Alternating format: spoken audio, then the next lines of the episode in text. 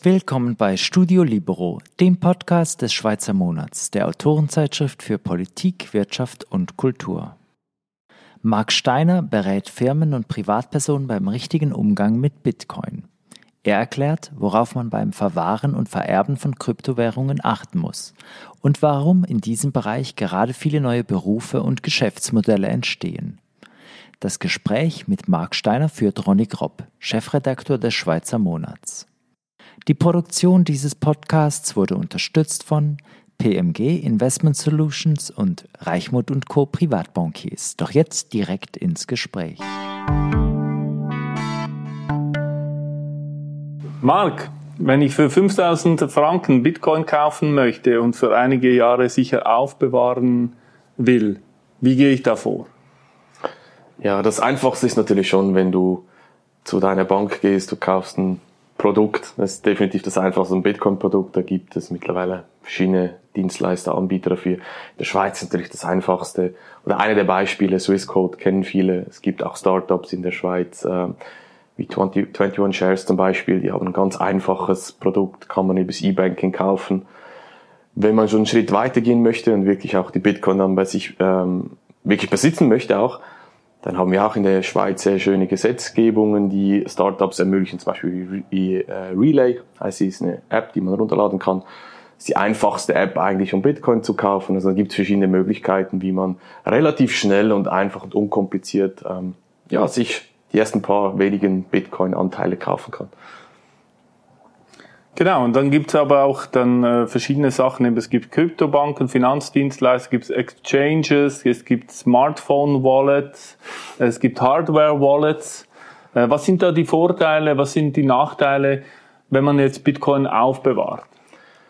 Da sind wir ehrlich, das erste Mal, wenn man von Bitcoin hört, dann ist es meistens spekulationsgetrieben. Also man hört, jetzt ist der mhm. Bitcoin wieder gestiegen um weiß ich wie viel und natürlich die Chancen, die man sieht, auch an diesen neuen äh, Markt zu partizipieren, oder?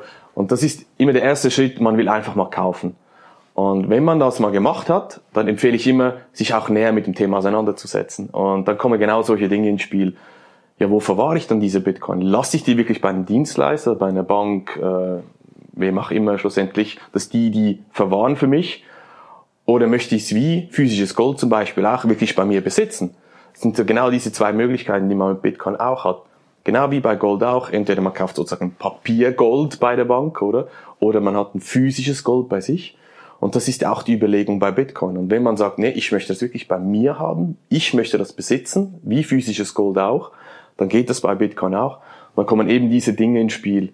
Ähm, Wallets, du hast es genannt, das sind ähm, wie eine Brieftasche sozusagen. Das Wort stimmt nicht hundertprozentig, aber kann man sich so vorstellen äh, wo man dann die Bitcoins bei sich aufbewahrt und dann kommen eben Hardware-Wallets, das sind dann die USB-Sticks sozusagen, die man immer wieder hört, äh, wo man die Bitcoin drauf speichern kann. Das ist jetzt technisch nicht ganz sauber, aber damit man es versteht, ähm, äh, gibt es eben solche Möglichkeiten, dass man sozusagen auf einem kleinen Gerät die Bitcoin ja, sichert und bei sich zum Beispiel in den Tresor legt, neben physisches Gold auch.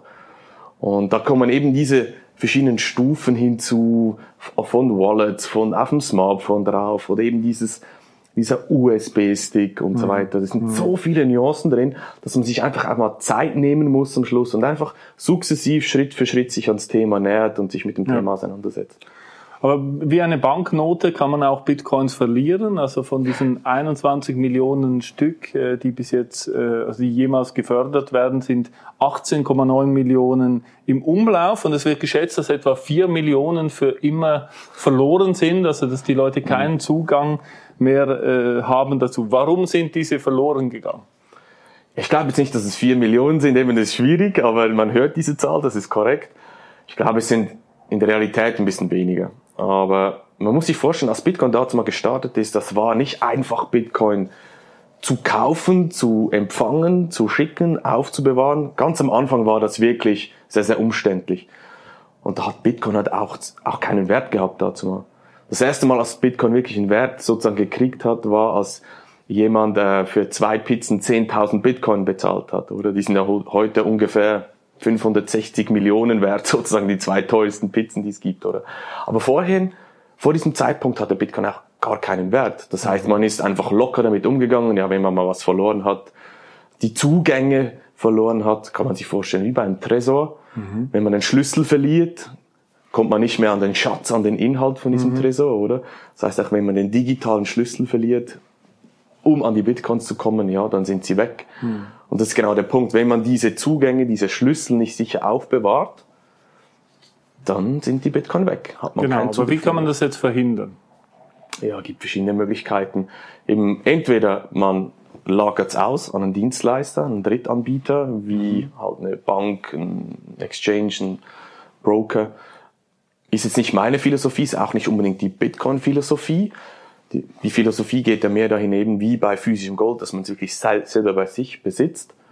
Und dann geht es zum Beispiel eben mit diesen Hardware-Wallets, wo ihr ja auch die Kooperation habt. Mhm, im, im, mit Shift Crypto. Genau, mit Shift mhm. Crypto zum Beispiel ist eine Möglichkeit. Und da muss man sich natürlich auch das mal damit auseinandersetzen. Was ist es genau? Wie, wie funktioniert es genau? Und auch ans Backup schlussendlich zudenken, oder wenn jetzt dieses kleine Gerät kaputt mhm. geht. Mhm. Ja, wie, wie kann ich ein Backup nutzen, um wieder an die Bitcoins mhm. zu kommen? Also bei einem Hardware-Wallet habe ich ja ein, ein kurzes Passwort vielleicht, an das kann ich mich äh, im Kopf erinnern. Aber äh, wenn man jetzt nur schon den Private Key abspeichern will, das sind ja irgendwie 64, 64 wild zusammengewürfelte Zahlen und Buchstaben, die kann man sich ja unmöglich merken. Ja, ja, du gehst jetzt schon sehr, sehr tief in die Technik rein. Grundsätzlich ist es so, das Schöne oder das Magische am Bitcoin ist auch, es gibt einen Standard in dieser Szene. Wenn du ein Wallet aufsetzt, ich habe es erwähnt vorhin zum Beispiel die Relay-App nutzt, das mhm. sind zwölf Wörter, die du aufschreibst als Backup. Ja. Bei, bei einem Hardware-Wallet, wie jetzt zum Beispiel bei, ähm, bei der Bitbox und Shift Crypto, sind es 24 Wörter. Mhm. Und das ist eigentlich mit Abstand das Wichtigste. Das ist sozusagen dein Backup. Aus diesen, aus diesen Wörtern entsteht, wie bei einem Baum auch, du pflanzt einen Samen bei einem Apfelbaum, dann wächst der Apfelbaum oder aus diesem Samen. Alles entsteht aus diesem Samen. Und jetzt in eine digitale Welt übertragen ist es auch, sind es diese 24 Wörter, die du pflanzt und aus diesem wächst sozusagen ein digitaler Datenbaum, wo deine Bitcoins schlussendlich so dranhängen. So ein bisschen plakativ oder einfach gesagt. Und wenn du diese 24 Wörter hast, dann kannst du theoretisch komplett nackt über die Grenze gehen in ein anderes Land und dein ganzes Vermögen im Kopf mit dir nehmen, indem du die 24 Wörter auswendig lernst und sagst, hey, ich habe kein Geld dabei, ich siehst du, habe keine Kleider, bin komplett nackt, oder? Also machst du das jetzt? Ja gut, ich, also, also, nein, aber die 24 Wörter im Kopf haben. Nee, nee, nee, das ist natürlich, ich sage nur, das ist ein Extremszenario, einfach, dass man was man theoretisch mit Bitcoin machen könnte, oder? Dass man mhm. wirklich im Kopf eigentlich sein Vermögen transferieren könnte in ein anderes Ort. Genau, aber diese zwölf Wörter, das ist die sogenannte Seed Phrase. Genau. Ja? Da gibt es also eigentlich ein, ein deutsches Wort dafür, oder nicht? Ähm, ja, aber ja. Es, ist, es ist ein Backup, also wenn man sein Passwort verliert oder nicht mehr weiß, dann kann man mit diesen 24 Wörtern, die man sich eigentlich irgendwo notiert in der Regel und mhm. an einem sicheren Ort aufbewahrt, seine Bitcoins wieder zurückgewinnen. Oder? Genau. Das ist, äh, das ist das Wichtige, dass, dass man dieses Backup hat. Genau. Und ich glaube, viele Leute haben das gar nicht verstanden, dass man das überhaupt aufbewahren sollte. Und äh, ja, es ist, es ist auch nicht unbedingt intuitiv am Anfang. Eben zuerst mal Bitcoin etwas Digitales, dass man irgendwie auf ein Wallet eben speichern kann und dann kriegt man als Backup diese Wörter. Und das ist genau das, was ich meine. Wenn man diese Schritte geht äh, in, in Bitcoin und auch mehr darüber erfahren möchte, dann muss man sich auch die Zeit nehmen und sukzessive an diese Themen heranzukommen. Und um deine Frage zu beantworten, ja, du kannst am Schluss alles zerstören. Du brauchst keine App mehr, du brauchst diese Bitbox zum Beispiel, ein Hardware-Wallet nicht mehr. Das Wichtigste, was am Schluss du hundertprozentig sichern musst, sind, ist ein Backup, ja, diese 24 mhm. Wörter. Genau. Und das musst du hundertprozentig richtig machen. Mhm. Du schreibst äh, auch äh, in deinem Buch, dass man ähm, diese Seed Phrase zerstückeln kann und an verschiedenen Orten aufbewahren. Das ist dann das sicherste, also ein Teil vielleicht bei den Eltern, bei der Freundin, äh, in einem Schließfach, beim Notar und dass man eigentlich äh, äh, im, im Falle eines Todes zum Beispiel dann dass äh, diese Sachen zusammen aufbewahren kann. Also machst du das jetzt selber so? Ja, also es, genau, es gibt verschiedene Möglichkeiten, wie du diese 24 Wörter, dein Backup ähm, sichern kannst, auch aufteilen kannst, wie du es gesagt hast. Also das, das Schlimmste ist, was du machen kannst, das möchte ich gleich mal vorab sagen, nicht in der Hälfte zwölf Wörter hier und zwölf Wörter da, das ist definitiv der falsche Weg, aber es gibt hier technische Möglichkeiten, wie man das genau aufsplitten kann. Oder sozusagen wie bei einem Tresor, da gibt's drei Schlüssel und mindestens zwei Schlüssel müssen zusammenkommen, um diesen Tresor zu öffnen. Oder wie, man hört immer, ja, der US-Präsident, der hat ja auch zwei Atombombenschlüssel, oder, die mhm. gleichzeitig gedreht werden müssen, damit da die Atombomben losgehen und so weiter. Ähm, das kann man sich äh, so in, in dem Bitcoin-Bereich auch, äh, mhm. ja, im, im Bitcoin-Bereich auch anwenden, dass man äh, so weitere Sicherheitsfeature hin, hinzubringt. Genau. genau, und das wäre diese Multisignatur, richtig? Genau. Also ich empfehle das definitiv keinem Einsteiger, ist definitiv nicht das Richtige, um zu beginnen. Da muss man wirklich viel Wissen aufgebaut haben, wie es funktioniert, damit es auch wirklich richtig aufgesetzt ist. Meistens ist man wirklich schon sicher, wenn man sagt, ich habe meine 24 Wörter, die sind vielleicht zu Hause im Tresor drin und ein zweites Backup liegt vielleicht äh, im Tresor bei einem Anbieter für bankenunabhängige Schließfächer zum Beispiel, haben wir in der Schweiz auch mhm. verschiedene Anbieter oder mhm. bei einer Vertrauensperson im Safe, ähm, da ist man schon massiv sicher unterwegs. Mhm. Das ist sicher mal das Wichtigste, dass man mal diesen Schritt sicher gegangen ist. Aber jetzt diese Leute zum Beispiel, die sich diese zwölf Wörter im Kopf aufbewahren, von denen stirbt ja vielleicht auch mal jemand. Also diese, ja. äh, diese Wörter sind dann ja immer für immer verloren, oder? Die Bitcoin meinst du? Ah, die Bitcoin. Die Bitcoin ja, ja, genau, das, genau, das ist effektiv der Fall. Also wenn man jetzt eben wie physisches Gold auch Bitcoin selber verwahrt bei sich zu Hause und irgendwie das geht da vielleicht kaputt oder man hat es nicht richtig mhm. aufgesetzt, eben, oder diese, das Backup ist futsch, ist weg, ja, dann sind auch die Bitcoin weg, die Zugänge. Und das ist auf der einen Seite natürlich sehr, sehr schön, dass man etwas besitzen kann, was Wert hat, was einem niemand wegnehmen kann. Die Kehrseite ist natürlich, dass mit dieser Verantwortung, also es geht auch eine gewisse Verantwortung dann einher damit, oder dass man sich mhm. wirklich auch Gedanken macht, mit dieser Freiheit, die man bekommt, hat auch Verantwortung äh, mhm. mit hinzukommt. Oder? Genau. Jetzt auf deiner Website kann man einen Bitcoin-Nachlassplan ausdrucken. Mhm. Kannst du erklären, um was geht hier? Genau, ich habe in, in meinem Buch Bitcoin fahren und vererben schreibe ich genau über dieses Thema. Oder wie, wie gehst du damit um, dass die Erben schlussendlich auch ans Vermögen wieder kommen? Falls jetzt mir was passiert, wie kommt meine Familie an, an mein Investment ran? Und ist korrekt. Auf meiner Webseite habe ich ein Tool, was ergänzend zum Buch zum Beispiel ist, wo man sich ein PDF generiert. Da steht noch nichts drin, nichts Wichtiges. Also das sind nur Textbausteine und so weiter. Das druckt man dann aus, füllt man von Hand die wichtigsten Informationen aus und da kann man das sozusagen in Safe dazulegen. Das heißt, wenn jetzt die Erben zum Beispiel den Safe öffnen, da hat man vielleicht Bargeld drin, das kennt man, Gold kennt man auch, vielleicht Diamanten oder keine Ahnung was, was man alles im Safe drin hat. Und dann liegt da irgendwie was, was ausschaut wie ein USB-Stick. Ja, was, was machen dann die Leute damit? Die kennen sich nicht aus damit, oder die Erben. Und, und das ist genau die Idee, dass man eine Starthilfe ja. plus die wichtigsten Informationen, die es braucht, den Erben mitgibt. Hm. Was sind denn die größten Fehler, die man bei der Ausarbeitung eines solchen Nachlassplan machen kann? Dass man eben kreativ wird zum Beispiel. dass man sagt, ich, ein Wort ist da, ein Wort verstecke ich in meinem Buch, das dritte in, in, hinter meinem Bild und so, macht so eine Schnitzeljagd am besten noch über die ganze Welt und so weiter. Das ist definitiv das Falsche. Nicht kreativ werden, möglichst den Erben so einfach wie möglich machen, aber den, den Dieb schlussendlich so, so schwierig wie möglich. Das ist ein total wichtiges Thema und die meisten Leute äh, beauftragen dann äh, einen Notar vielleicht, oder? Kann sein. Also ich, ich sehe das auch als eine sehr, sehr gute neue Chance für eben diese Branche, Notare auch, mhm. Treuhänder mhm. und Anwälte, dass es einfach ein wichtiges Thema ist, Bitcoin schlussendlich auch in die Nachlassplanung mit reinzunehmen. Ja. Und da gibt es auch gewisse technische Details, die man halt beachten muss äh, und den Erben auch mitgeben muss, dass es wirklich hundertprozentig auch sauber umgesetzt ist. Und ja, da kann man eine Vertrauensperson hinzunehmen, definitiv. Das kann ein Anwalt sein, Notar, wer auch immer das sein möge. Noch eine Frage zum Nachlass. Im Kanton Zürich äh, besteht ja eine Erbschaftssteuerpflicht. Mhm. Bin ich als Bitcoin-Besitzer davon betroffen?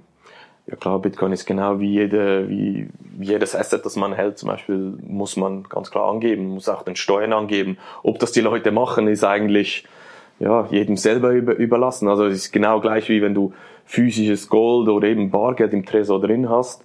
Gibst du das den Steuern an, ja oder nein? Klar, ich möchte hier nicht aufrufen zur Steuerhinterziehung oder sowas, aber schlussendlich Bitcoin wird genau gleich behandelt vom Gesetz und auch natürlich Erbschaftssteuern fällt alles auch an, ganz klar. Mhm. In deinem äh, Nachlassplan schreibst du, wer Bitcoin besitzt, betreibt sozusagen eine eigene Bank. Und eigentlich ist es ja so, dass Bitcoin äh, das ermöglicht, diese Leute zwischen dir und Bitcoin zu erübrigen. Aber dennoch, das, das Risiko für irgendeinen großen Betrag selber verantwortlich zu sein, ist den meisten ja wirklich viel zu groß. Also mhm. wenden sie sich irgendwann äh, an jemanden, jemanden der ihnen hilft dabei, oder? Mhm ja, es, es muss ja nicht schwarz-weiß sein. Man muss ja nicht alle seine Bitcoin, die man hat, zum Beispiel selber verwahren. Also ich habe zum Beispiel auch eine, eine Kundin, die hat mir auch gesagt, weißt du, ich möchte einfach einen Notgroschen sozusagen bei mir haben, hundertprozentig bei mir haben. Falls alles schief läuft, ja, was schief laufen könnte, möchte ich das einfach bei mir haben. Es kann zum Beispiel ein Drittel sein und den Rest lagert man zum Beispiel aus an einen Dienstleister. Es ist ja nicht schwarz-weiß, oder? Das Wichtige ist einfach, dass man hier eine neue Möglichkeit hat, ja, sein Vermögen zu sichern. Man muss jetzt mal vorstellen, du hast 100.000 Schweizer Franken, die investierst du in Gold, dann hast du schon mal zwei Kilo Gold ungefähr, oder? Und jetzt kannst du aber auch 100.000 in Bitcoin. Ich meine, das kannst du viel einfacher transportieren. Du kannst es einfacher zerstückeln. Du kannst Teile davon einfach verkaufen, was mit Gold alles nicht geht, oder? Und das heißt, Bitcoin hat einfach viel, viel mehr Vorteile, sein auch größere Vermögen zu sichern. Und eben, es muss nicht schwarz-weiß sein. Es kann jeder so aufteilen, wie, wie, wie es schlussendlich für einen richtig ist. Ja, da holt man sich vielleicht Unterstützung dabei. Gibt sehr, sehr viele Möglichkeiten, wie man das machen kann. Hm. Was für Leute und Branchen kommen denn zu dir in die Beratung? Ich habe hauptsächlich Unternehmer, Selbstständige. Das sind sehr, sehr viele meiner Kunden, die einfach entweder sagen, ich sehe die Chance, ich möchte diversifizieren, Portfolio diversifizieren oder Vermögen absichern. Ich habe hart dafür gearbeitet, ich möchte, dass mir das niemand wegnehmen kann. Ähm, generell Privatinvestoren, vereinzelt auch Finanzdienstleister, also kleinere Finanzdienstleister, die einfach sagen, ich möchte mein, mein, mein, Angebot, mein Angebot erweitern. Also ich habe Kunden, die fragen mich danach, hey, was hältst du von Bitcoin und soll ich wie und was und so. Und die halt einfach ihr Expertenwissen auch äh, ausbauen möchten. Mhm. Sind es auch Leute, die Angst haben vor Enteignung oder vor einem Finanzkollaps? Ja, definitiv. Also ich habe kommt immer so ein bisschen drauf an, aber ich habe ungefähr 50 Prozent aus Deutschland, 50 Prozent aus der Schweiz. Und man hat schon gesehen, bevor die Wahlen, also da gab es ja einen riesen, ja, riesen Diskussionen in Deutschland, wer kommt da an die Macht und wie, wie sieht denn das mit, äh, mit den Steuern aus und so weiter. Und das habe ich extrem gemerkt, dass dann auch viele deutsche Unternehmer zu mir gekommen sind und gesagt haben, hey, ich brauche hier eine Lösung, ich möchte mich einfach vorbereiten äh, ja, Enteignung ist definitiv einer der Themen, wieso, dass die Leute eben sagen, ich möchte das bei mir besitzen, dass nicht einfach so auf Knopfdruck sozusagen jemand mein Bankkonto einfrieren kann oder was weiß ich was damit machen, oder? Muss man sich immer überlegen, wenn man Dienstleister nutzt, ja, da gibt es auch gewisse Nachteile dafür. Und das sind eben solche Angriffspunkte vom Staat, vom Gesetz her, das ist durchaus, was man antizipieren muss, ja. Aber du nützt jetzt auch in deiner Beratung irgendwie eine Nische aus, die von bestehenden Finanzdienstleistern eigentlich gar nicht angeboten wird. Wieso ist das so? Das ist doch, wenn es für dich ein gutes Geschäft ist, dann wäre es doch für andere auch ein gutes Geschäft.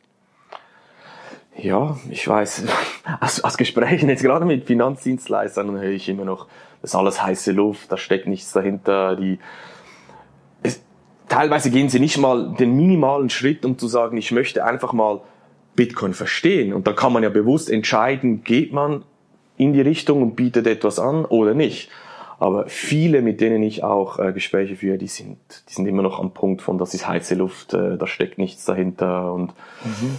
was da alles für Mythen jeweils kommen. Aber ich sehe da eigentlich riesige Möglichkeiten. Also zum Beispiel Key Storage, das ist doch ein, ein riesiges Business für Schweizer Firmen, gerade auch für den Finanzstandort Schweiz, wo, wo eigentlich Banken ihre Kernkompetenzen voll zum Ausspielen mhm. bekommen. Oder? Wir haben auch ein sehr, sehr gutes Ökosystem in der Schweiz. Also da gibt es verschiedene Dienstleister, die schon sehr, sehr aktiv sind. Das sind halt einfach nicht die traditionellen äh, Bankinstitute, die man kennt.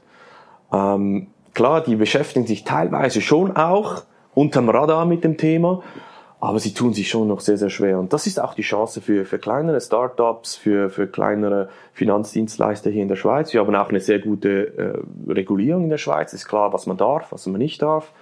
Und eben Key Storage ist definitiv einer dieser spannenden äh, Use Cases. Ja.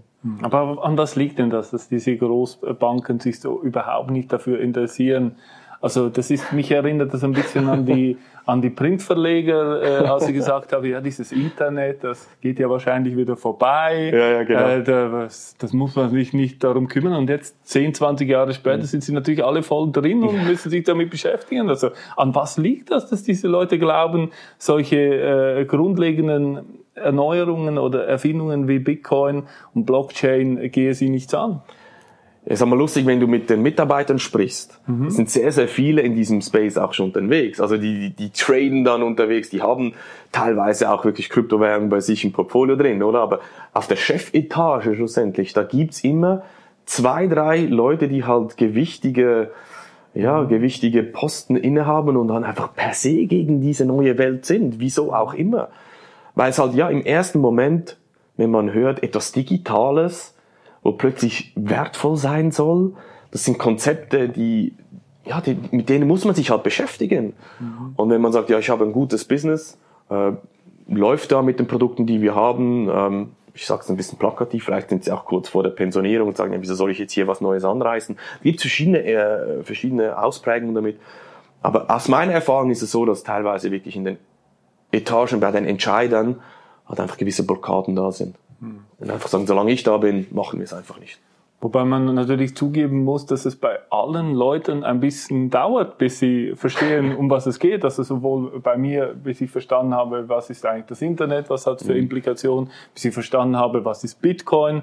Also wie, wie war das bei dir? Wann hast du gecheckt, dass Bitcoin irgendwie wichtig ist für dich oder für, ja. für, dein Leben und vielleicht auch für die Welt? Mhm. Ich bin 2014 zum Bitcoin gekommen Mhm. Äh, ich habe da noch bei einer Technologiefirma in der Forschung gearbeitet. Bis auf Kombination aus Tech und natürlich auch dazu hatten wir die Finanzkrise, Griechenland, Italien, das war ja gerade die Zeit mit Kapitalflusskontrollen und so weiter. Und das hat mich halt einfach von dieser Seite, von der Freiheit, vom Freiheitsgedanken und die Technologie vereine, äh, verbindet halt sehr, sehr schön oder wird sehr, sehr schön in Bitcoin zusammengefügt, oder? Und es braucht bei mir auch. Ich, ich lerne auch jetzt täglich noch dazu. Mhm. Das ist, das ist so spannend, was, was Bitcoin alles bietet, wie sich Bitcoin weiterentwickelt. Ein, ein Kunde von mir hat mal gesagt, ein Knopfdrücker sein kann jeder. Also Geld überweisen irgendwo hin und Knopf drücken und Bitcoin kaufen, das kann jeder, oder? Mhm. Aber wenn man mal hinter die Fassaden schaut, was Bitcoin alles noch ermöglicht, was hier auch an neuen Firmen, Arbeitsplätzen, neuen Dienstleistungen und so weiter entsteht, das ist jetzt schwierig wahrscheinlich zu, zu verstehen, wenn man sich noch nicht mit Bitcoin auseinandergesetzt hat. Aber wir haben jetzt ein erstes Land, El Salvador, das sozusagen auf den Bitcoin-Standard wechselt. Früher waren es sozusagen die Computer-Nerds, dann die größten Investoren, dann kamen die ersten Firmen wie, wie Tesla, MicroStrategy, Twitter und so weiter. Und jetzt kommt ein erstes Land. Also diese, diese Entwicklung ist massiv, oder? Und da passiert so viel im Hintergrund. Und ich lerne auch täglich wieder Neues dazu, gehe wieder zurück an die Anfänge, überlege mir wieder, es, es ist ein Prozess, wo man sich, wo man sich drin bewegt. Oder es gab nicht so, zack, diesen Moment, jetzt habe ich es verstanden. Was findest du, was gehört zu den neuesten, interessantesten Entwicklungen für dich? Also ich finde zum Beispiel Bitcoin Lightning sehr mhm. interessant. Was sich da in, in wenigen Jahren getan hat, äh, ist erstaunlich. Also man kann das ja inzwischen mit Twint nutzen in mhm. Sekundenbruchteilen. Yeah. Ist eine eine Überweisung äh, möglich und eigentlich könnte man jetzt schon, jeder Laden könnte mit Bitcoin Lightning problemlos äh, Gelder entgegennehmen. Dennoch äh, gibt es nur wenige Läden, die mhm. das bisher anbieten. Es ist natürlich einfach die Frage, gibt es viele Nutzer, die schon in Bitcoin bezahlen möchten? Das ist nur noch die andere Frage, oder? Mhm. Ich zum Beispiel, ich, ich frage immer wieder Personen, mit denen ich zusammenarbeite, ja, möchtest du nicht in Bitcoin bezahlt werden? Mal fragen kann man und es ist noch, spannend, wie Leute offen sind dafür und sagen, ja klar, ich möchte es mal ausprobieren, machen wir zum Beispiel, oder? Und Lightning ist definitiv eine dieser, eine dieser Entwicklungen. Grundsätzlich muss es ja so sein, Technologie muss in den Hintergrund kommen. Oder damit sie, damit die Massenadaption funktioniert. Ähm, es geht ja nicht darum, dass jeder Mensch sozusagen Bitcoin-Spezialist wird am Schluss, oder? Technologie muss in den Hintergrund kommen. Und gerade ähm, die Bankeninfrastruktur, was hier auf Lightning oder besser gesagt auf Bitcoin aufbaut oder was hier gerade entsteht, das ist schon massiv. Mein Bitcoin funktioniert 24-7, egal ob Wochenende, nachts um zwei oder weiß ich was. Wenn ich Geld verschicken möchte, dann wird das instant über Bitcoin-Netzwerk um die ganze Welt geschickt. Meine Bank musst du, keine Ahnung, wie, wie lange du heute warten musst, teilweise mehrere Tage, wenn du in spezielle Länder Gelder überweisen möchtest. Das wird mit Bitcoin alles abgelöst. Und an dieser Infrastruktur wird gearbeitet. Eben El Salvador ist genau dieses Ding. Mhm. Leute aus den USA schicken früher Dollar in, äh, über äh, klassische Dienstleister. Da kommen irgendwie von 100 Dollar 80 an, 20 sind Gebühren. Die Personen müssen dann zwei Stunden mit dem Bus fahren bis zum nächsten ATM. Das kennen wir in der Schweiz gar nicht. Wir sind halt so verwöhnt, oder? Aber die, die Welt sieht anders aus. Und dann fahren die zwei Stunden hin, um das Geld abzuholen, wieder zwei Stunden zurück. Wenn sie Pech haben, kriegen sie noch eins über den Deckel gezogen von Banden, die um diese ATMs rumstehen, weil sie genau wissen, ah, da gehen die Leute hin, um Geld zu holen, oder? Und was macht Bitcoin? Löst genau dieses Problem. Kannst zu Hause bleiben, komm, bekommst in Echtzeit von den 100 Dollar, mehr oder weniger 100 Dollar aufs, auf dein Wallet gut geschrieben und das, das löst so viele Probleme von Menschen auf dieser Welt, die wir halt im Dachraum in der Schweiz halt einfach noch nicht sehen, weil ja, uns geht's halt einfach sehr, sehr gut. Mhm. Aber die Welt, die Bitcoin nutzt schlussendlich, die sieht ganz anders aus. Und Bitcoin kommt auch in die Schweiz. Du hast mir vorher gesagt, dein Jacket hast du ja, genau, mit genau, Bitcoin gekauft. Genau, ist das so möglich? Genau, genau, genau. Ich habe einen guten, guten Freund hier in Zürich, der hat eine kleine Boutique, genau. Dann habe ich auch mal gefragt, ja, willst du nicht Bitcoin? Ja, klar, mache ich. Ich war, ich war überrascht. War noch eine lustige Story waren noch zwei Banker auch vor Ort, als ich da war. Und mein Kollege hat dann gesagt, ja klar, mache ich. Und nachher kam gerade der, der Banker, ja, aber pass auf, mach das nicht voll, mach wirklich nur so 30 Prozent, weil es sehr volatil und so. War lustig, mein, mein Kollege hat gesagt, nee, nee, ich will das, ist mir, ist mir egal, ich, ich, ich glaube, das wird was und so. Und war schon lustig, so dann diese mhm. Diskussion auch zu führen. Mhm. Jetzt die Inflation steigt ja stark mhm. an. Äh, das ist natürlich für mich einer der Hauptpunkte, die für Bitcoin spricht. Mhm. Denkst du das auch? Ja, definitiv. Also ich sehe das selber bei, bei den Kunden, die zu mir kommen, ist das eine der Hauptargumente. Eben Inflation, äh, ähm, Geld sichern. Klar, Bitcoin ist zum Beispiel auch sehr, sehr volatil. Das ist Fakt, oder? Aber wenn du einen längeren Zeithorizont hast auch, dann sieht es wieder ganz anders aus. Und eben Sachwerte, die, wir hatten noch nie so was, was wirklich rar, wirklich rar ist wie Bitcoin. Ich meine, bei Gold auch, da weißt du nicht, wie viel Gold es wirklich gibt. Elon Musk sagt ja auch immer, er möchte auf den Meteorit äh, rauffliegen und da Gold abbauen und, und dann hast du sofort wieder Verwässerung von Gold. Gold ist per se nicht unbedingt knapp, es ist halt einfach schwieriger zu fördern. Aber bei Bitcoin ist das erste Mal, dass die Menschheit etwas hat, was wirklich rar ist und auch überprüfbar rar ist digitale, absolute digitale Knappheit. Und das macht es halt schon extrem spannend für die Leute, etwas zu, zu besitzen, was wirklich rar ist. Und eben halt die Inflation spielt hier ganz klar mit. Marc, vielen Dank für das Gespräch. Sehr gerne. Danke, dass ich hier sein durfte. Das war Studio Libero, ein Podcast des Schweizer Monats. Weitere Informationen finden Sie unter www.schweizermonat.ch.